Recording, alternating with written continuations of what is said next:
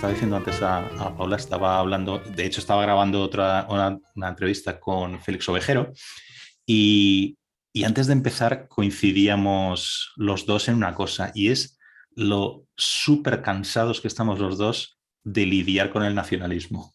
Entonces, lo primero que quería preguntar es, a ver, cansados de lidiar en, un sentido académico, por decirlo así, ¿eh? que los dos coincidíamos en que eh, desde el punto de vista académico, intelectual, el nacionalismo, para nosotros, por lo menos, es que no tiene ninguna chicha, no tiene, no, no, tiene ninguna solidez, ¿no? Eh, y también vamos al secesionismo y todo esto, ¿no? Entonces, no tanto cansado en el sentido de tener, ¿cómo decir?, de hacer cada uno lo que podemos desde el punto de vista de, ser ciudadanos activos o, o, lo que sea, ¿no? Eso no.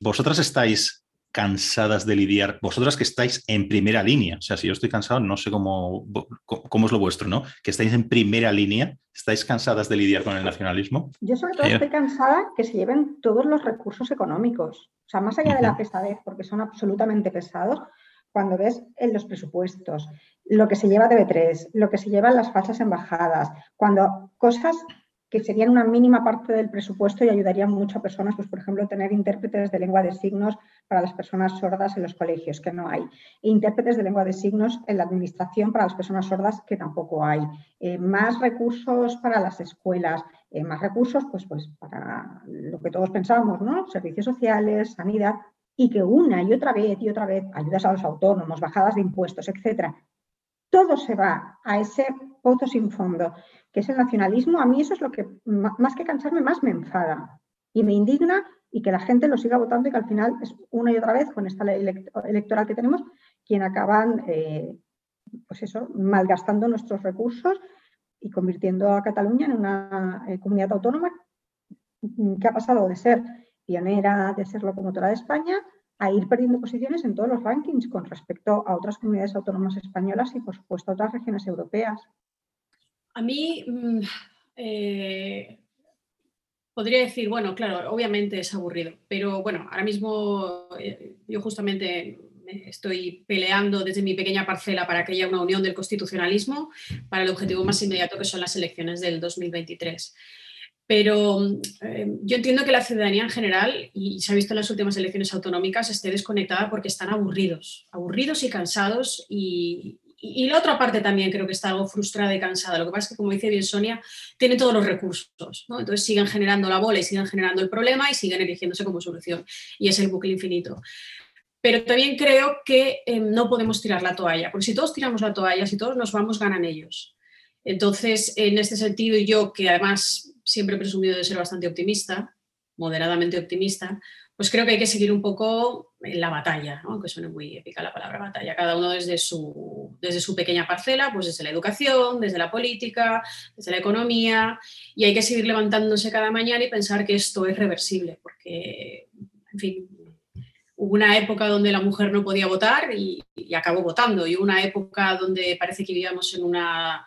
Em, en un democracia perfecta o en los felices años 90 y hasta que esto, bueno, pues cogió un acelerón y cogió un acelerón en el año 2010-2011 y estamos donde estamos. Pero quiero pensar que todavía estamos a tiempo de hacerlo reversible y a eso me agarro para, pues para seguir en, esta pequeña batalla diaria ¿no? que, todos estamos emprendiendo. Hola, hoy converso con Sonia Sierra y con Paula Añó. Sonia es doctora en Filología Española y máster en Literatura y tiene un posgrado en enseñanza de lenguas extranjeras. Ha sido concejal del Ayuntamiento de Barcelona entre 2015 y 2016 y diputada del Parlamento de Cataluña entre 2015 y 2021. Es colaboradora en varios medios de televisión como 8 al día, Cataluña Opina y de prensa, The Objective, Huntington Post y Crónica Global. Paula es licenciada en Derecho y posee un diploma de estudios avanzados en Derecho Internacional y un máster en Estudios Internacionales y de la Unión Europea, todos ellos por la Universidad de Valencia. También posee un máster en Negocios Internacionales y un posgrado en Comunicación Corporativa, ambos por la Universidad Pompeu Fabra. Desde octubre es consejera del Distrito de San Martí eh, por Barcelona Pelcambi. Charlamos sobre nacionalismo y secesionismo catalán, sobre la situación de la educación en Cataluña, sobre el campo político constitucionalista y sobre si el Partido Socialista pertenece a él o no, sobre Vox, sobre el manifiesto por la confluencia de partidos de centro derecha en Cataluña en próximas elecciones. Gracias por las suscripciones, los comentarios y los mensajes privados. Todo esto me motiva para seguir y os lo agradezco mucho, porque este programa se hace para espectadores y oyentes como vosotros. Seguimos ahora con Paulaño y Sonia Sierra lo que me gustaría también eh, eh, hablar con vosotras es, bueno, primero cómo están las cosas, una pregunta muy sencilla, ¿no? Y luego cosas muy simples como el cumplimiento de la ley en educación, em, perspectivas políticas del constitucionalismo, eh, qué programas constitucionalistas, de nuevo, esto es muy amplio, ¿no? ¿Qué programas constitucionalistas pueden resultar atractivos para los votantes electoralmente? Eh, y luego este nuevo manifiesto por la confluencia del centro derecha, también que ha salido eh, muy recientemente, ¿no? Entonces, que ha mencionado Paula, ¿no? Entonces, otra pregunta que de verdad parece muy sencilla, no es tan sencilla, pero bueno, oyes continuamente, desde fuera de Cataluña, sobre todo, que las cosas han mejorado. Quizá en Cataluña también, ¿no? O sea, que las cosas en Cataluña van mejorando, ¿no? Es que, no hay esta critud que había antes, que no hay esta. En fin, que están las cosas mejor. Y yo me pregunto, en qué han mejorado. O sea, según vosotras, ¿han mejorado las cosas y en qué han mejorado, si es así? Pues mira, en educación, por ejemplo, que es mi ámbito, el Consejo de Educación ha decidido que no tiene bastante con que todas las asignaturas sean en catalán, que ahora además va a mandar a comisarios políticos para eh, espiar en qué, y presionar, evidentemente, en qué lengua hablan profesores y alumnos entre ellos, alumnos entre ellos a la hora del patio, bueno, a mí me parece una aberración y que alguien me explique exactamente en qué ha mejorado la situación desde los indultos, porque si, si mejorar la situación es enviar comisarios políticos a controlar qué idioma hablan eh, los profesores y los alumnos, pues, pues eh, casi preferiría no haber mejorado, vamos. Yo, eh, esto de que ha mejorado, yo creo que aquí lo que se ha creado es esto que dice Quintana Paz, que repitió tantas veces, el PSOE, State of Mind, y, y, además saludo también a una feliz expresión que, decía em, político vasco. Él hablaba de la tregua trampa, os acordaréis. Y, y yo creo que estamos en una especie de calma chicha, de calma tensa. ¿Era mayor oreja? Mayor Oreja, perdona, sí. Ok, sí. Vergüenza que no me haya acordado, era Mayor Oreja. Mayor Oreja hablaba de la tregua trampa y esto es una tregua trampa porque lo que ellos están haciendo es aprender de los errores. Entonces está jugando esta calma, eh, es que Republicana está jugando a ser un partido de Estado y un partido, en fin, pues ser como la nueva CIU, aunque todos sabemos lo que es, pero todos sabemos perfectamente que lo van a volver a intentar y cuando lo vuelvan a intentar, eh, uno, habrán aprendido de sus errores y dos, habrán hecho todo lo posible con ayuda del PSC para crear esta especie de legalidad paralela a base de ir, pues esto, eh, eh, eh, espiando a los niños en el colegio y que nadie ponga oposición o que haya un recurso pero que tarde un montón en resolverse. Entonces, pues las cuestiones al final, de facto, ¿no? Pues se, se consolidan. Y además esta gente se cree que es impune. y parece que hasta que no hacen algo muy gordo, como fue, el, como fue los delitos de sedición y malversación, aquí no pasa nada. Es decir, se han pasado por el forro, y perdona que hable así, las sentencias que les obligan a a, respetar la diversidad lingüística y hasta que no ha llegado asociaciones, y lo volvemos a repetir como Ana Losada, con la Asociación Español, español eh, hablemos, bueno, la Asociación de Escuelas por el Bilingüismo, pues parece que aquí no pase nada y nos hemos acostumbrado al, despropósito diario. Entonces, puede que parezca que no están quemando contenedores en la calle, cosa que no hay que agradecerles porque, en fin, es algo que no se debe de hacer, pero siguen enseñoreándose en las instituciones y nos siguen escupiendo diariamente, manifestaciones, con amenazas y con chantajes, tanto en el Parlamento de Cataluña como en Madrid.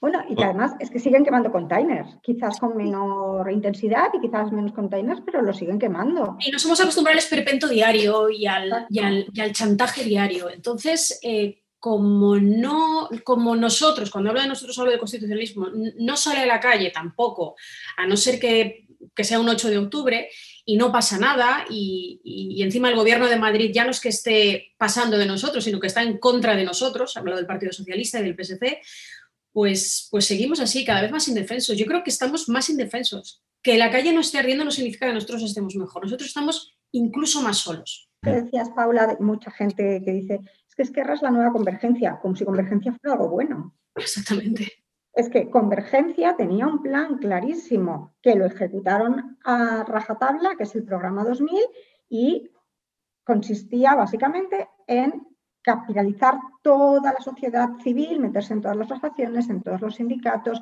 que la única lengua vehicular y de uso público fuera el catalán, y eso acabó eh, con la traca final del separatismo, que evidentemente lo volverán a intentar en cuanto crean que les den los números. Pero es que Convergencia fue horrible.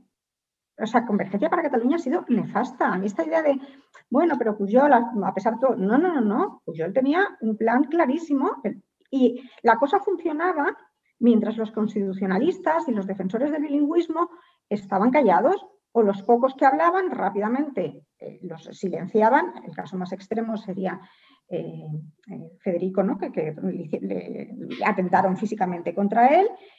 todos los profesores que se exiliaron, bueno, exiliar no es, la palabra, todos los profesores que se fueron de Cataluña por el tema lingüístico y el que abre la boca inmediatamente es un facha, es un fascista, es un franquista, con lo cual la mayoría de la gente, y a mí me parece lógico porque no se le puede pedir a los ciudadanos que sean héroes, es que la mayoría de la gente quiere vivir tranquila. Yo pensaba, por ejemplo, ¿eh?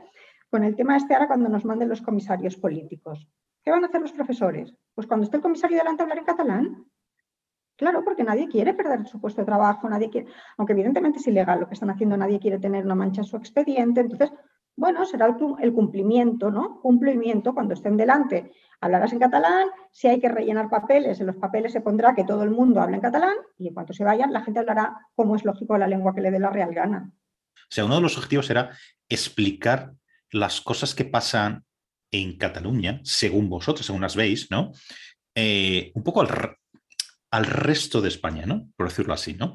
Eh, porque no, no, está tan claro, ¿no? Que alguien que vive en otro lado que no es en Cataluña se sepa, pese a que lea periódicos, vea la tele, yo qué sé, eh, sepa exactamente el grado de lo que pasa, ¿no? Eh, y luego esto, la pregunta de antes que decía que era sencilla, de mejorar las cosas, lo que sea, o sea, no era una pregunta inocente. Quiero decir, sí, sí yo constato que se extiende esta idea de que las cosas están mejor. ¿no? Lo que decís de los contenedores tal, pues antes se quemaban 300 y ahora solo dos. Yo qué sé, es por decir una, es decir una tontería, ¿no? Quiero decir, pero sí hay esta idea, ¿no? Y esto a mí me parece, tiendo a creer que esto es equivocado, ¿no? Por eso preguntaba qué es lo que ha mejorado, ¿no? Pero esto que estabais diciendo ahora mismo sobre lo del castellano, sea, es que nos hemos acostumbrado a, a unas cosas que uno no se debería poder acostumbrar, son escandalosas. Delatar a una persona que usa una lengua es una barbaridad. Entonces, ahí va yo con lo que decía antes del cumplimiento de las leyes, ¿no? O sea, ¿por qué narices no se cumplen las, sentencias del Tribunal eh, Superior de Justicia sobre un 25% de, la enseñanza en castellano, ¿no? Cuando la era ministra lo negó. Dijo que en Cataluña, por supuestísimo, el catalán era lengua vehicular. Bueno, eh, salen sus socios de gobierno un día sí y otro también diciendo el catalán es la única lengua y va a seguir siendo la única lengua, pero la señora Cela le hacen una entrevista que llega a muchísimas personas y dice, no, no, por supuesto, el español es lengua vehicular en Cataluña. Claro, mm, da un poco de pena porque al final los catalanes constitucionalistas siempre nos sentimos abandonados, pero también es normal que un señor que vive en Murcia o una señora que vive en Zaragoza o una señora que vive en Salamanca que tienen su vida y estar todo el día pendiente de, de, los pesados de los nacionalistas y por extensión acabamos pareciendo los catalanes todos unos pesados, Oye, pues normal, tú tienes tus problemas, ¿no? En Extremadura bastante tienen con que no tienen ni un tren mínimamente decente para estar todo el día preocupadas con, porque, bueno, al, final se acaba haciendo muy pesado para la gente, evidentemente. Si es pesado para nosotros, es eso. Si tú estás viviendo en Salamanca, en Murcia, en Extremadura, pues, pues, bueno, otra vez con lo mismo. Mientras no estén, como decía antes Paula, ¿no? Mientras no estén tres días o cuatro seguidos quemando containers y, y con un golpe de Estado inminente, pues, pues la gente no, pero incluso aquí en Cataluña la gente no se moviliza y los primeros interesados en decir que ahora todo está bien es la mayoría de los catalanes. Pero es que es lógico, porque tú no quieres vivir en el conflicto permanente y reconocer que en tu comunidad autónoma hay un conflicto y que tú te estás callando seguramente, pues eso es que no es agradable para nadie. Insisto, como a la gente no le puedes pedir que sean héroes, pues me parece que son comportamientos humanos lógicos. Y los otros, bueno, tienen su plan, no los mueve nadie de ahí, son absolutamente, mm, ¿cómo se llama? impermeables a los datos, a la realidad, a las evidencias. Me hace mucha gracia la señora Pulsati que decía el otro día, hombre, es que yo no me he exiliado para que al final haya más películas en Netflix en catalán. Pensaba, hombre, pues esta señora tiene toda la razón, más, más, razón que una santa, ¿no? Y al final, ¿de quién dependen los presupuestos? ¿De los nacionalistas catalanes, de los separatistas catalanes y, peor todavía casi de Bildu, ¿no? Bueno, pues es lo que ha decidido el gobierno socialista y esto es lo que tenemos y cada día tienen más poder. Y sobre todo porque se ha privilegiado el nacionalismo y primero porque Cataluña siempre ha sido vista como una comunidad autónoma de vanguardia, moderna, cool, europea. Y a pesar de, en fin, de, la deriva identitaria de los últimos años, del retorno un poco a la caverna, el Partido Socialista y Podemos, partidos de ámbito nacional, se han encargado de privilegiar y de mimar a esta gente, dándoles una especie de pátina de, pues esto, de modernidad a una ideología que, como tú bien decías, Paco, es que no da para más, es que solo ha traído desgarro, desunión y lo pudimos ver en la antigua Yugoslavia. Y, se han creado, se han encargado de crear este ideario en el resto de España y además se han encargado, creo yo también, de, cansar al resto de los españoles. Es decir, así como el resto de los españoles salieron en masa el 8 de octubre, salieron a la calle y nos defendieron, esta, esta sensación que había de España de las banderas, de, de una España constitucional, una España unida, yo de hecho siempre digo que y soy afiliada del Partido Popular, creo que Mariano Rajoy en aquel momento, en, octubre del, 2017, lo que tendría que haber hecho es convocar elecciones generales y no, y no autonómicas. Convocar elecciones generales, sacar un gobierno fuerte, un gobierno que actuara sin complejos y, y quizá nos hubiésemos evitado muchos de los males que tenemos ahora, pero llega Pedro Sánchez y todo cambia y se encarga de ponerlos en primera fila otra vez, de indultarles, de, bueno, y de decir que quizá pues la culpa es de todos y repartir las culpas. Claro, cuando tú has estado peleando, te has estado manifestando, te has estado desgañitando, te has, intentado dar a entender a los tuyos lo que pasa aquí y de repente viene un presidente del gobierno y dice no, y aceptaba la raza, pues, pues entiendo que al final el resto de nuestros compatriotas estén un poco hasta las narices. No lo comparto porque mm, las democracias y los principios liberales hay que cuidarlos cada día y pueden desaparecer así cuando menos te lo esperas. Esto es un trabajo constante y diario. Pero en un contexto de crisis económica y de pandemia, pues puedo entender que para un señor de Guadalajara nuestro problema pues caiga en séptima o octava posición de sus preocupaciones diarias. Lo puedo entender. Por encima de todo esto hay una cuestión que es que no se cumple la ley. Vamos a ver, los únicos estados donde no se cumple la ley en política, en ciencia política, los llamamos estados fallidos. Un estado de derecho se caracteriza, porque la ley se cumple, si no, no es un estado de derecho. Viviendo en Canadá, le explicaba estas cosas a un amigo que conoce muy bien la situación de Quebec, yo también la conozco muy bien, ¿no? Entonces, y, y decía, pero ¿cómo puede ser que no se cumpla la ley? Quiere decir, ¿y el gobierno central qué hace? Y la gente que, y los políticos en Cataluña que incumplen la ley reiteradamente no acaban en la cárcel. ¿Cómo puede ser que tengamos políticos que sistemáticamente incumplen la ley? El nacionalista cuando habla, cuando habla del nosotros, el nosotros, el, repite tantas veces, al nosotros es un no al otro, ¿no? El nacionalista, el separatista, alimenta su día a día, ya no solamente en la independencia de Cataluña, sino en el combate contra el otro, contra todo lo que suene español, en el odio feroz, de verdad, el odio feroz a todo lo que suene a Constitución, a España, a Nación y Unidad. Cuando, cuando enviaron al Tribunal Supremo a, a, a no porque huyó como un cobarde en un maletero, es que se pusieron a llorar, no, es que esto, ¿Sabes? Esta cara que se te pone de cómo me puede ocurrir esto a mí. esta gente se cree verdaderamente que es pues, distinta, superior, que impune, que, que, a ellos no les afecta, que a ellos no les concierne la ley que nos dimos todos, ¿no? En, la comunidad política en la que vivimos.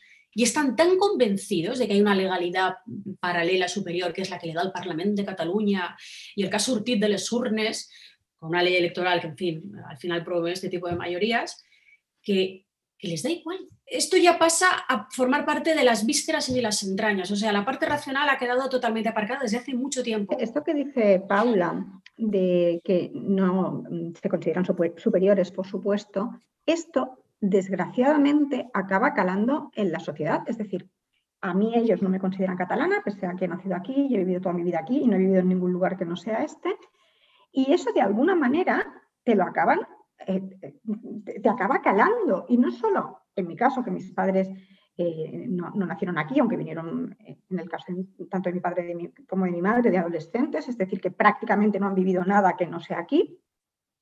Pero una amiga mía que de mi edad tiene unos hijos, ahora mismo están en la universidad, pero hace unos años, cuando justo empezaban el instituto, me dijo, porque ya había hablado mucho de este tema con ella, me dice, Sonia, mira lo que me ha pasado con mi hijo que me dijo, mamá, es que los niños catalanes son más listos que nosotros porque siempre sacan mejores notas. O sea, hijo, o sea, niño catalán, hijo de madre catalana, que, van a, als Diables, que van al Splay, y habla de sí mismo como no catalán y como los catalanes más listos.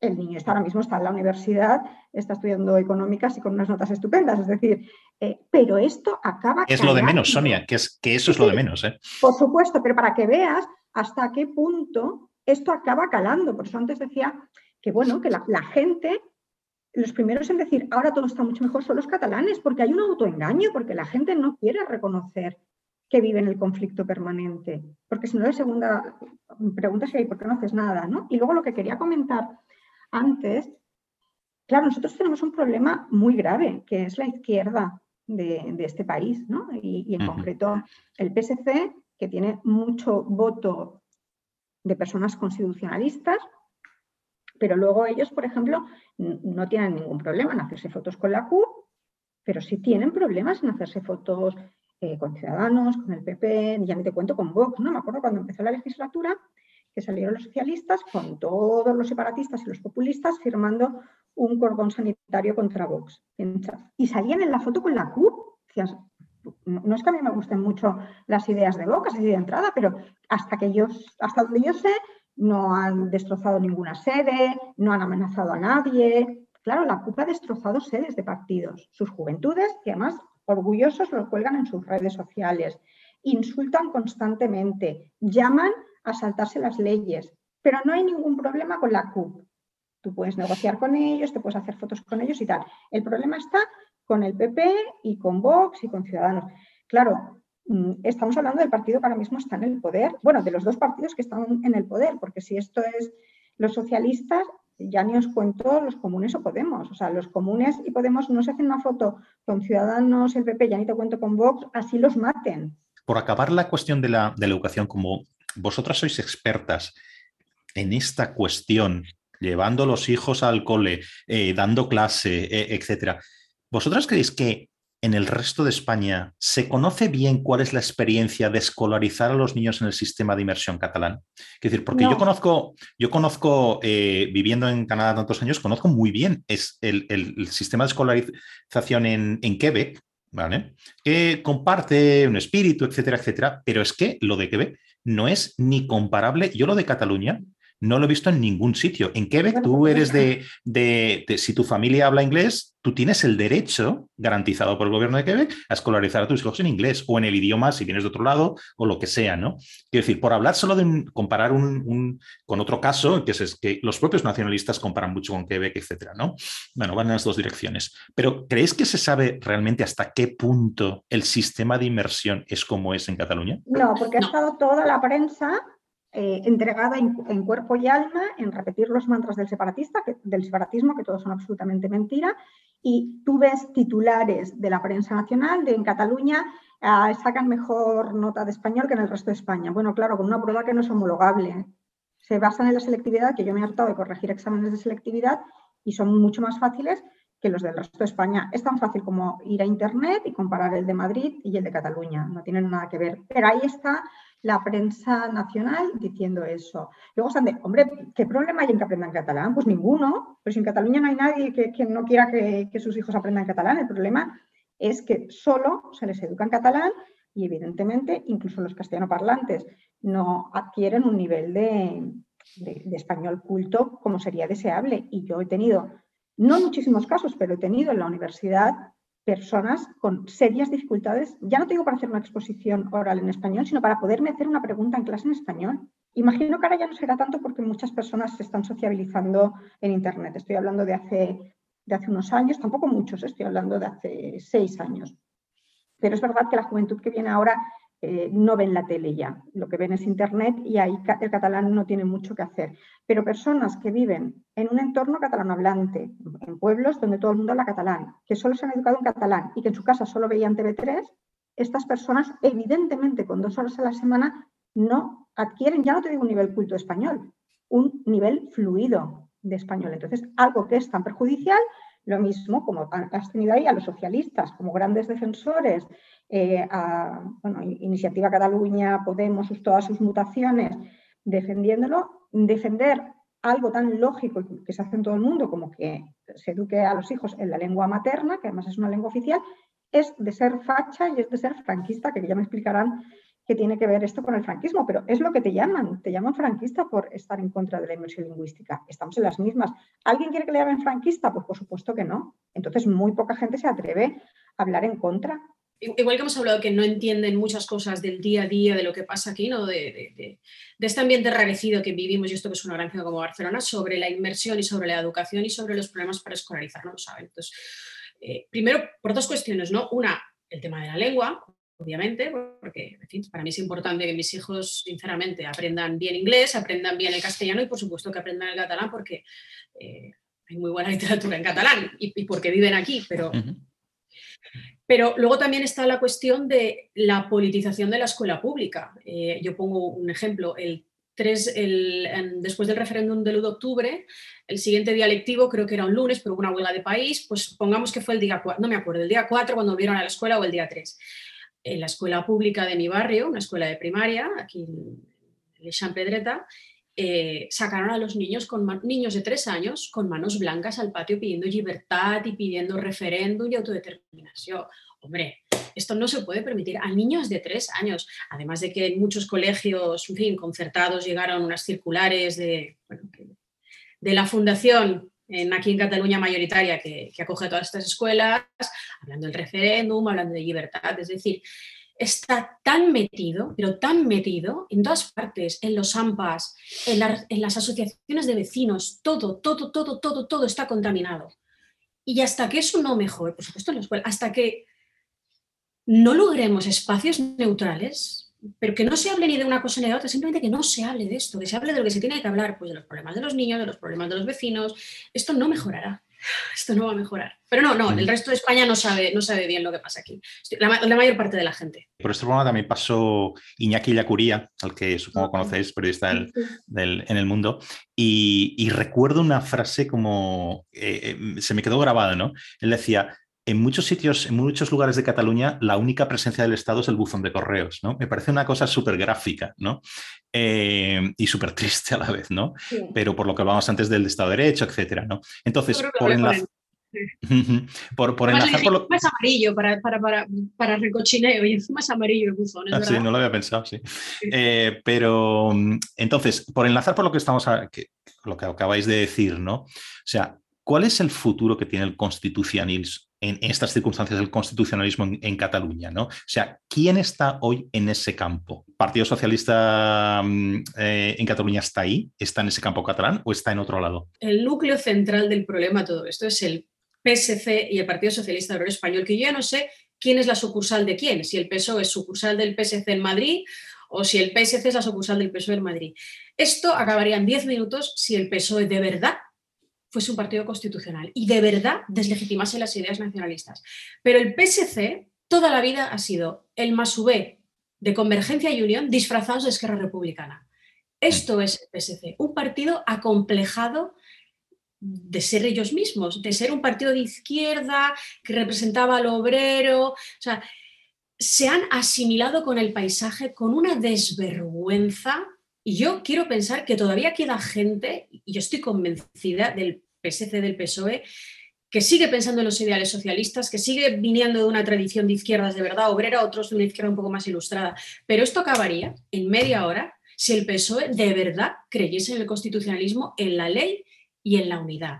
Y no tuviese vergüenza de decir la palabra España y de hablar de, de, verdadera unidad y de verdadera solidaridad entre todos los españoles, en Madrid, en Barcelona y en Vic. No me acuerdo quién es, no sé si es Ramón de España, a lo mejor te acuerdas, Paula, que dice que en el PSC eh, la S la ponen los votantes y la C lo ponen eh, sus políticos, y es así, es decir, la inmensa mayoría de los políticos del PSC son nacionalistas, es decir, su, cosmovisión es nacionalista hablan de país en lugar de, hablar de, comunidad, eh, son los máximos defensores de la inmersión lingüística, pero ¿qué pasa? Que como la S de socialista la ponen los votantes, su discurso, por ejemplo, en la anterior legislatura, que yo estaba en el Parlamento y veían el posicionamiento lingüístico del PSC, pero sí es lo que ha estado diciendo siempre mm, Ciudadanos, ¿no? la, defensa de un modelo trilingüe y de repente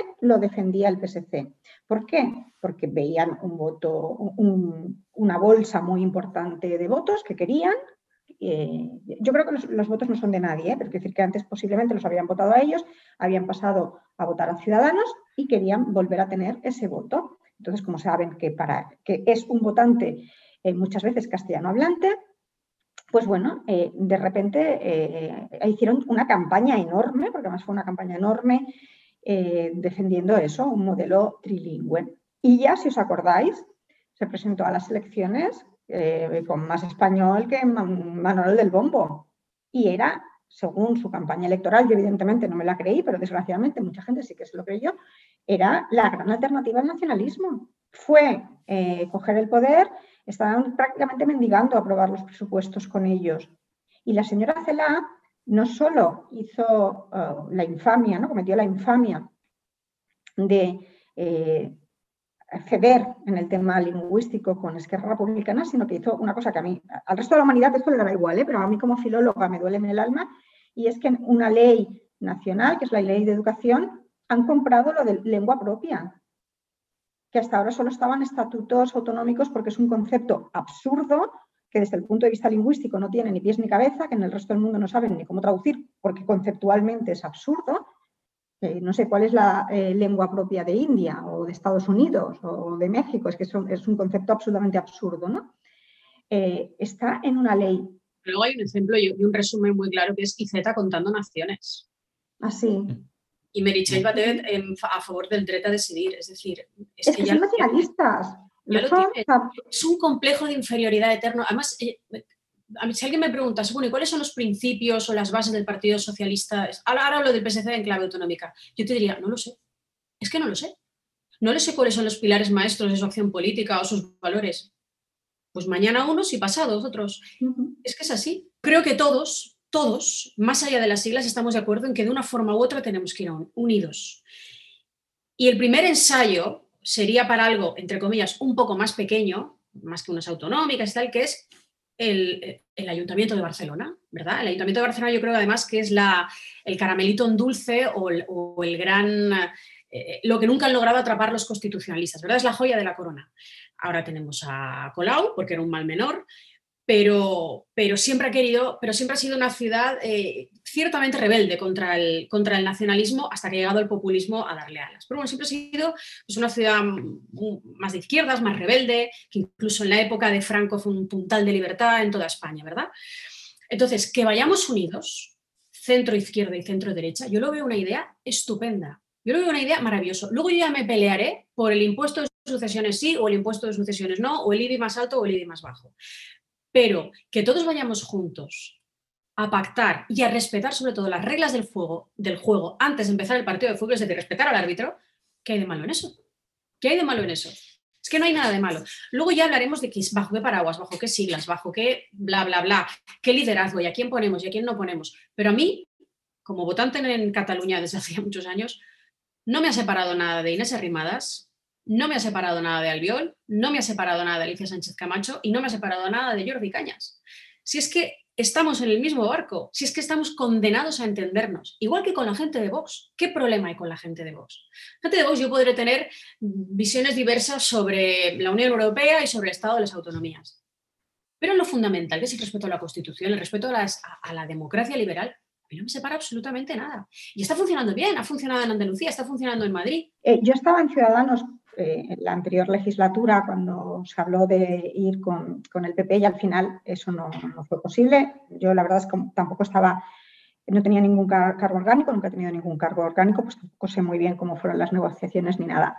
Así de entrada, ¿eh? lo que yo puedo ver es que aquí en Cataluña, a diferencia de otros lugares de España, el votante de Ciudadanos, bueno, o lo que queda de Ciudadanos, porque, porque sinceramente es que eh, en el caso del Ayuntamiento de Barcelona, incluso mucho antes de la debacle electoral em, de febrero, es que ya no le daban representación a ciudadanos en el Ayuntamiento de Barcelona. Es decir, ese votante ahora mismo se ha evaporado. Y, estoy hablando de antes de la debacle de, en el Parlamento de Cataluña y sobre todo antes de la moción de censura de Murcia, que yo creo que Eso, bueno, fue un, tiro en el pie brutal por parte del Partido Ciudadanos. Y yo no sé si ahora mismo eh, le queda mucho votante, ¿no? Eh, em, y lo que iba a decir es que a diferencia de otras comunidades autónomas, donde el votante de Ciudadanos sí que es más de centro derecha, en el caso de Cataluña el votante de Ciudadanos era sobre todo de centro izquierda, era votante que antes había votado a los socialistas. Claro, mm, a ese votante pedirle que vote a un partido en el que está Vox me parece imposible, sinceramente. Es muy, muy, muy complicado. Es que nadie dice que esté Vox, o sea, no se trata de poner las siglas de Vox, PP, Ciudadanos, no, no, se trata de que ustedes quieren seguir eh, formando parte de este proyecto que se llama España, ustedes quieren seguir defendiendo la Constitución. Usted salió conmigo el 8 de octubre a la calle, a que sí, a que salió. Luego ya nos pelearemos, ya te digo, por si más impuestos, menos impuestos, por si ya llegará. Pero creo que tenemos una labor y una oportunidad maravillosa de crear este imaginario de que de una forma u otra tenemos que ir juntos. Porque el 14F se quedó un montón de gente en casa. Un montón de gente en casa desencantada. Que tampoco votó el Partido Socialista, ¿eh? Tampoco le votó. Entonces, eh, apelemos a esta gente. CIU y Esquerra, como se llama ahora CIU, cuando han querido unirse, han ido juntos. Luego ya han tenido sus cuitas y no sé qué, pero han sido capaces de ir juntos. ¿Por qué no podemos hacerlo nosotros? Si es que tenemos lo más importante. Lo que, lo que nos une es mucho más importante que las pequeñas diferencias programáticas sobre visiones, pues como, no sé, el medio ambiente, el urbanismo, los impuestos y quitémonos ya los complejos. no vamos a ganar y no vamos a recuperar hasta que no prestigiemos la defensa de la Constitución y la defensa de España. Vengas del Partido Socialista, vengas de Ciudadanos, vengas de Vox o vengas del PP. Lo que no se hizo durante el tiempo en que estuvo vigente el artículo 155 eh, ¿Creéis que lo que no se hizo, y ahora, explicaré lo que a, lo que me refiero con esto, se podría hacer de alguna forma? Por ejemplo, ¿vosotras estaréis de acuerdo con, con la intervención de los, médicos de, comunicación, de los medios de comunicación de titularidad pública para garantizar, garantizar la neutralidad con la recentralización de competencias, por ejemplo, en educación, en sanidad? Esto no es estrictamente una cosa de lo que estamos hablando, pero es un fallo que yo creo que se ha visto durante la pandemia, por ejemplo, la falta de un centro que pueda coordinar eh, las consejerías de salud o el equivalente en las comunidades autónomas, un fallo clamoroso, ¿no? Policía, por ejemplo, recentralizar eh, este tipo de cuestiones. ¿Podría ser este un programa constitucionalista? ¿Podría de alguna forma superar un programa así los obstáculos electorales, que pueden ser muchísimos, ¿no? Eh, ¿cómo, lo veríais? ¿O es demasiado radical todo esto? Bueno, es que depende del tema, ¿no? Que, a mí que haya unos musos, pues la verdad es que no, me molesta. El tema de la sanidad yo creo que clama al cielo. En la pandemia, como has dicho, se ha visto, pero yo antes de eso lo había sufrido con un amigo mío, pobre, que tenía muchos problemas de salud. Era catalán, pero por cuestiones de trabajo se fue a, vivir a Canarias. Pero bueno, claro, venía aquí. Entonces, cada vez que venía aquí era un auténtico drama, una persona con graves problemas de salud. Lo de los sistemas educativos, bueno, pues hay otros, hay otros países como Alemania que también los tienen descentralizados, ¿no? El problema es aceptar que en una comunidad autónoma no se cumplen las leyes. Ahí está el auténtico problema. Yo siempre digo que para mí eh, el centralismo per se no es ni bueno ni malo. Hay partidos centralistas como Francia que funcionan razonablemente bien y países federales como Alemania que también funcionan razonablemente bien. Quiero decir, creo que son dos modelos y que los dos pueden funcionar bien o los dos pueden funcionar mal. ¿no? Es como si hablan de monarquía y república, pues hay monarquías estupendas y repúblicas bananeras y, al revés. ¿no? El problema es aceptar tan tranquilamente que en una comunidad autónoma se saltan las leyes. Es decir, si en Cataluña no se saltaran las leyes, pues a lo mejor no habría ningún problema. Eh, no, sé si sería lo mejor o no, posiblemente la educación estaría bien centralizarla, ¿eh? pero en todo caso, insisto, en Alemania está descentralizada y a mí no me suena que tengan especialmente muchos problemas eh, si hay una administración central que le da absolutamente igual, tenemos una alta inspección educativa, que no se sabe muy bien para qué sirve, además, bueno, hay poquísimos funcionarios porque realmente, bueno, son tan pocos que no podrían hacer su trabajo porque es evidente que al Estado no le interesa la alta inspección educativa, pues claro que tenemos un, problema, pero no creo que sea tanto por el modelo. En el, en el caso de la sanidad sí que veo clarísimo que se tendría que centralizar, en otros no lo sé, pero eh, si está descentralizado, tiene que ser con una lealtad al proyecto nacional común y, por supuesto, cumpliendo las leyes. Ese es el problema, que no se cumplen las leyes. Bueno, sobre sanidad estoy totalmente de acuerdo con, Sonia y sobre educación, eh, la verdad es que tengo mis dudas, sinceramente tengo mis dudas, pero desde luego lo que tendría que haber son unas escuelas públicas, eh, también concertadas, privadas, lo que sea, libres de, ideología política, en los que el castellano tuviese un papel preeminente, porque estamos en España porque es una lengua que hablan 500 millones de, personas en todo el mundo, y que, en fin, y que la política estuviese lo menos posible y que no hubiesen consignas de ningún tipo. Yo estoy harta de pasar por las escuelas públicas del barrio, la escuela en catalán hay siempre, o cartelitos, o lacitos amarillos, o... Eh, todo esto hace al final que la gente se busque la vida en otro tipo de colegios. Tendría que haber una, una revisión de los contenidos, especialmente en literatura, en historia, aparte que de filosofía, los mayores, ahí tendría que haber una revisión de los contenidos. lo que sí que tendría que haber es una prueba homologable. Es decir, gran, parte de, gran parte de los problemas se solucionarían si hubiera una prueba homologable. Cuando las comunidades autónomas vieran que sus comunidades sacan malos resultados con respecto a las otras, ya se encargarían de ajustar los contenidos. Y luego, lo que hablamos antes, de que el hecho de que esté descentralizado, pues permite que comunidades autónomas como Castilla y León, sobre todo en concreto León, acaban sacando resultados eh, similares a Singapur en pruebas internacionales.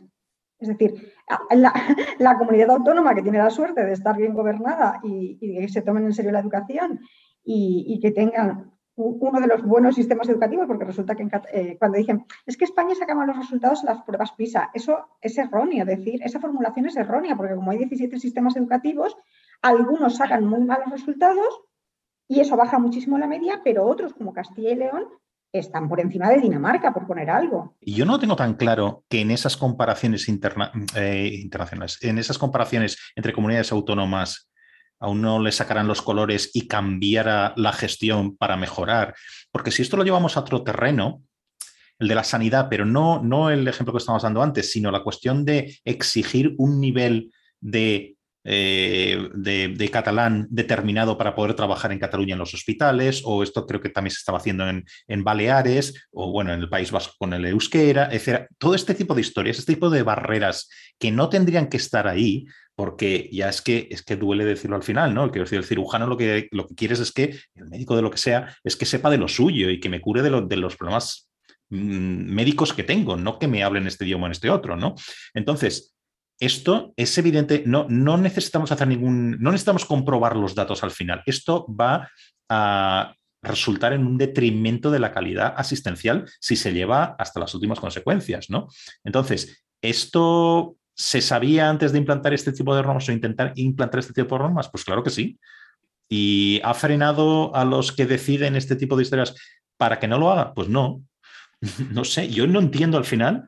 Yo creo que esto debería pasar al final por el juicio de los, de los ciudadanos como votantes, ¿no? Pero ya sabemos que la democracia en ese sentido, pues tiene, no es, no es perfecta en ese sentido para, rendir, para el rendimiento de cuentas, ¿no? Es sociológicamente fin, étnicamente, de, mm, la cuestión de los apellidos, ¿no? que siempre se habla, somos iguales, es decir, no hay diferencias. Entonces, el, único modo de diferenciarse es la lengua y hacer de la lengua una identidad. Entonces, en base a esa supuesta identidad, resulta que tú piensas y actúas distinto. Y por eso se le da esta preeminencia, es decir, eh, y además el otro día lo hablábamos, el rector de la Universidad de Salamanca decía que esta catalanización de la universidad aquí en Cataluña, este lo que está haciendo es que las universidades pues, no, se internacionalicen, no vengan Erasmus, no haya un intercambio. Una persona que viene, no sé, de Copenhague a España y resulta que quiere venir a Barcelona, pues hombre, vendrá a estudiar eh, ingeniería técnica y si es posible en español, porque es una lengua muchísimo más útil, con todos mis respetos al catalán. Lo que estamos haciendo es, exacto, crear barreras ficticias y que los mejores no vengan. Siempre ha habido muchos problemas, siempre ha habido mucho, pues eh, en las plazas de jueces, de fiscales, eh, mucha gente no quería venir por la cuestión de la lengua porque es hostil. De hecho, yo llevo mucho tiempo anunciándolo y se lo dije al anterior conseller, digo, vais a conseguir que no hablen catalán los jóvenes, porque yo llevo toda mi vida dedicada a la educación y lo llevo viendo desde hace años, años. Y fijaos como ahora, ya digo, bueno, eh, hay que coger con pinzas estos datos, pero han conseguido que para los jóvenes el catalán sea una lengua antipática, que sea la lengua que relacionan con todo lo burocrático, con todo lo administrativo, con todo lo político y con la educación. Entonces, alguien que no le gusta especialmente todo el tema académico, pues evidentemente eh, el catalán es la lengua de, de, todo lo que es un rollo. Y el español y el inglés, pues es la lengua de YouTube, de, no sé, de TikTok, de las cosas que, ellos ven, porque como decía antes, ya no ven la tele.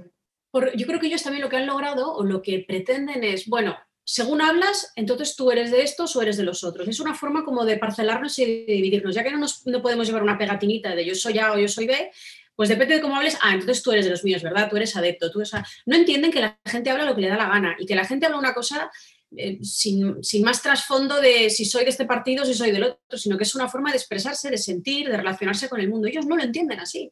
O sea, ellos entienden y asocian el catalán a un proyecto político y a una identidad concreta. Y todo lo que se sale de eso, pues le rompe el esquema y le rompe el marco. Entonces, cuando de repente eh, pues, pues, no sé, sale una persona con 300 apellidos catalanes defendiendo pues, la unidad de España y la lealtad de España y tal, esto, ya le rompe totalmente el esquema. Bueno, Paula, y lo que decía yo antes de la lengua propia, que a mí me duele en el alma que esté... Que confunde con lengua materna. Claro, que esté en una ley estatal es muy perverso, porque si hay una lengua propia, quiere decir que las otras son impropias. Evidentemente nadie tiene una lengua impropia. Entonces, esta idea marca lo que decía Paula, los que están aquí y son buenos catalanes y los que están allí son impropios. Es que directamente te están diciendo que tu lengua es impropia, que es una barbaridad. La lengua en la que eh, amamos, la lengua en la que nos enfadamos, la lengua en la que gritamos, de repente resulta que es que es impropia, aunque sea la mayoritaria en Cataluña. Claro, es que es muy, muy perverso. Entonces, a partir de ahí se va marcando toda esta diferencia entre buenos y malos catalanes, entre los que hablan una lengua propia y los que hablan una lengua impropia, excepto, eso sí, que aunque seas eh, de los de la lengua impropia, si defiendes a muerte el separatismo, bueno, nunca vas a estar al mismo nivel que ellos, vas a seguir siendo de peor categoría, pero bueno, te, aceptamos un poquito en la tribu y en el rebaño, ¿no? Entonces, bueno, sí, es, es, horrible, es de una perversidad. Antes lo que decía Paula de, lo de los inmigrantes, ¿en qué otra ya no digo región de España, ¿eh? por ejemplo, en el caso de Alemania, ¿quién de Baviera se va a Berlín y lo consideran inmigrante? A nadie. ¿Quién de, yo qué sé, Murcia se va a Madrid y lo consideran inmigrante? A nadie. Sin embargo, aquí no, ya no es que mis padres sean considerados inmigrantes, es que a mí me consideran inmigrante, pese a que he nacido aquí. Casi me preocupa más el nacionalismo que el separatismo, porque nunca se puede saber lo que va a pasar, ¿eh? pero yo veo muy, muy, muy, muy, muy difícil, casi imposible que consigan la secesión. Lo veo prácticamente imposible. Pero el nacionalismo hace un daño horrible. Yo no estoy de acuerdo, Sonia. Yo creo que es peor el separatismo que el nacionalismo. Es decir, el nacionalismo, eh, creo que lo dijo Berlín, ¿eh? Isaías Berlín, es la exacerbación del sentimiento nacional. Pero el separatista, además de eso, lo que quiere es deshumanizarte a ti y quiere desgarrarte y quiere dividirte y quiere quitarte tus derechos políticos, tus libertades eh, es antihumanista, es decir, te considera, lo estábamos hablando ahora, te considera algo bastardo, extraño, ajeno, invasor. Yo creo que es mucho peor el separatismo, porque el separatismo ya es la cuestión, es la, el nacionalismo es un horror, pero el separatismo ya es la irracionalidad de la irracionalidad. Pero aparte que hay nacionalistas que no son separatistas, igualmente te consideran de peor categoría si no hablas catalán. Al margen de eso, lo decía desde un punto de vista práctico, en el mm. sentido que yo veo muy difícil que los separatistas logren la secesión, sin embargo, los nacionalistas sí que están ahí y están en el poder y llevan toda la vida en el poder. Un invitado en un programa anterior, estamos hablando de cómo había crecido Vox y qué representaba esto, etc. Vox en Cataluña, ¿eh? Eh, de cero a, creo que son 11 diputados tiene, ¿no? Bien, entonces, y decía, Vox ha subido tanto no eran estas exactamente las palabras, pero bueno, esta era la idea. Vox ha subido tanto porque representa lo que Ciudadanos y el PP han dejado de representar para los votantes. ¿Vosotros estaréis de acuerdo con esta, con esta frase? Eh, y si no, ¿por qué creéis que Vox ha subido? Mira, yo conozco gente que ha votado a Vox y son tan diferentes entre ellos, que es un poco complicado, ¿no? En todo caso, eh, yo, siempre digo, yo no, no, me he metido en la cabeza de cada uno de los votantes y no sé por qué votan o dejan de votar creo que posiblemente muchos de los votantes puedan percibir, no digo que sea verdad, digo que muchos de los votantes puedan percibir esto que, te dijo tu invitado, pero yo te digo, conozco gente tan, tan diferente y, en el caso de Vox, pues, por ejemplo, mucha gente los vota por el tema de la inmigración, por ejemplo. Claro, es que el 14F pasaron muchas cosas y, bueno, pues eh, en el partido, que yo represento, eh, pues quizá eh, hay cosas que, bueno, que se podían haber hecho mejor. Desde luego no el candidato, porque creo que el candidato estaréis conmigo, que es un tipo excepcional, que es Alejandro Fernández, además es amigo y es de lo mejor que tenemos en la política catalana y nacional. Pero Vox es una reacción de cabreo, han pasado muchas cosas desde el 2017 y siempre se ha tenido esa sensación de, abandono. Primero por parte de, mi partido, pues que esto es así, pues esa sensación de que no se estaban haciendo, no se estaba siendo demasiado contundente contra, contra el nacionalismo, entonces sale Ciudadanos, pero de repente Ciudadanos también se pega un tiro en el pie, como bien sabemos, y da la sensación de desbandada de que todos se van. Entonces, pues bueno, también hay una serie de circunstancias, una serie de imágenes que hacen que Vox eh, se aupe pero yo sigo pensando que hay otro camino para, vencer al, nacionalismo que no pasa por Vox. Otra cosa es que nos podamos entender todos, Vox incluido, pero yo hay muchas cosas que me separan de ellos, muchísimas. O sea, ellos, eh, fin, como primera y principal que se me ocurre ahora es esta campaña, no de antivacunas, pero bueno, de dar a entender que, que, bueno, que la vacunación quizá no sea del todo fiable. Eh, su concepto de la Unión Europea, lo que dicen sobre el estado de las autonomías, el que no creen, pero luego se presentan a las autonómicas. Hay una serie de cosas que no. Pero bueno, ya vimos un partido crecer mucho y desinflarse, como fue Ciudadanos. Ya vimos otro partido crecer mucho y también está en franca decadencia, por más que ahora tengamos a Yolanda Díaz, que para mí es un bluff, un bluff que es Podemos. Y con Vox, pues yo creo que acabará pasando un poco lo mismo, porque, pues porque bueno, porque en este caso los partidos de derecha y de centro derecha tienen que unirse y tienen que ir juntos. Y sinceramente el proyecto de Vox mm, no creo que sea el mejor para la España que necesitamos del siglo XXI. Es una España moderna, global, abierta, parte de la Unión Europea y, sobre todo una España sin miedo. Y Vox siempre apela un poco al miedo y a la desconfianza y no deja de ser también un partido ciertamente nacionalista y que apela a las esencias y tal. Y yo ahí no estoy, no estoy tan de acuerdo. No los considero el enemigo en ningún caso, gobernamos juntos en muchos sitios y tal, pero, pero bueno. ¿Os da la impresión que los españoles que no viven en Cataluña y concretamente los políticos estuvieran de alguna forma como dispuestos a, dispuestos a decir, mira, ya, que se vayan, que nos dejen en paz, sin sutilezas ni nada. hasta, estamos hasta, el gorro. Quieren pirarse, pues que se piren. ¿no? O sea, vosotras personalmente, queréis, eh, ¿habéis sentido, os habéis sentido olvidadas por el resto de España? ¿Os sentís o habéis sentido ignoradas por, vuestras, eh, por vuestros conciudadanos? ¿O quizá traicionados por políticos, políticos en España, que están ahí para defender la libertad de todos? Todos toda la nación, digamos, que incluye Cataluña, obviamente. ¿Cómo os habéis sentido vosotras en ese, en ese sentido? Es que eso de que se vayan, que se vayan quién, los nacionalistas, porque es que recordemos que la mayoría de la gente en Cataluña no es no, quiere la secesión. Ese es el problema, que se conciba Cataluña como una parte de Cataluña. No sé, yo, no quiero irme, pero es que la mayoría de catalanes tampoco quieren irse. Entonces, eh, ¿cómo que, se van a ir? ¿Nos van a secuestrar? ¿Nos van a llevar con ellos? No, no, yo creo que, no. Luego, yo un poco lo que decía antes, ¿no? Es que yo entiendo que una persona de Extremadura y que una persona de Murcia, pues tiene sus problemas y que no tienen que estar todo el día pendiente de esto. En los momentos más críticos, que fue el otoño de 2017, yo creo que sí que nos sentimos acompañados. De hecho, a, la gran manifestación vino gente de, toda España, ¿no? Pero bueno, yo entiendo que la gente tiene su día a día, eso en primer lugar. En segundo lugar, eh, los nacionalistas se han vendido muy bien, han hecho un trabajo increíble de comunicación, le han metido mucho dinero al tema y lo han hecho muy bien y han vendido una imagen fantástica de ellos mismos, que ha costado mucho, bueno, nos ha costado mucho a los, a los pobres que estábamos ahí con, casi sin recursos eh, desmontar, pero bueno, también ellos se dieron un, un, tiro en el pie precipitando las cosas en el otoño del 2017, pero hasta ese momento, bueno, quien no se acuerda de aquella entrevista que le hicieron, supongo que Évole, eh, a Junqueras y se veía como un señor súper simpático que llevaba vino a la casa de unos señores, no me acuerdo de dónde. Es decir, han hecho tal campaña de comunicación tan buena, tan bien hecha, con tanto dinero, mientras el gobierno, los diferentes gobiernos de España no se empleaban ni a nivel nacional, ni muchísimo menos a nivel internacional para contrarrestar esos argumentos, y claro, entonces de repente un día se dijeron, ah, pues si no era esta gente tan simpática que parecía que no iba a pasar nada, que, que no, que, que, estas personas que se van, que están, que están dispuestos a romper el país, ¿no? Pero durante mucho tiempo ellos han hecho un buen trabajo ¿eh? de comunicación, pero es que también han ganado siempre por incomparecencia del contrario. Yo creo que los catalanes nos hemos sentido solos, sobre todo por, las, eh, por, por el gobierno central, más que por el resto de españoles que hoy entiendes que tienen su vida.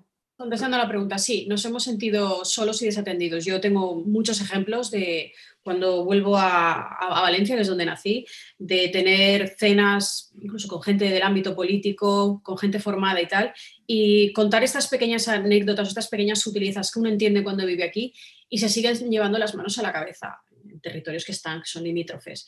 Eh, no, se acaba de entender, no se acaba de entender. Y tiene que pasar un terremoto o una cosa muy gorda, como pasó en octubre del 17, para que la gente entonces vuelva otra vez la mirada y nos vuelva a mirar. Por eso es muy importante esto del manifiesto y esto de seguir picando piedra y de seguir llamando a la unión y de seguir... Eh, no dejándonos vencer por esta tregua trampa ni esta calma tensa, sino seguir levantando la voz y llamando de, oye, mirad lo que pasa, oye, que va a volver a pasar, oye, no nos dejéis, implicaros, eh, sentiros concernidos. Esto no es un problema de Cataluña, esto es un problema de todos. O sea, esto no fue un golpe de Estado contra el Partido Popular, como dijo Sánchez el otro día. Esto fue un golpe de Estado contra toda España, contra todos los que nos sentimos parte de este, de este país. Yo personalmente a mí me gustaría agradeceros, agradeceros a vosotros dos, no solo el rato que me habéis dedicado, que eso va de suyo, sino, sino el trabajo que hacéis, o sea, el trabajo que hacéis como, como ciudadanas, como políticas, antes, después y espero también en el futuro, porque sí que es verdad que necesitamos seguir en posiciones muy distintas, pero todos poniendo un poquito el granito de arena, ¿no? Donde estemos, ¿no? Entonces, mis gracias personales, yo creo que hablo por muchos, ¿eh? También. Pero bueno, que un placer hablar con las dos y, bueno, y muchísimas gracias a las dos. De nada, pues un saludo.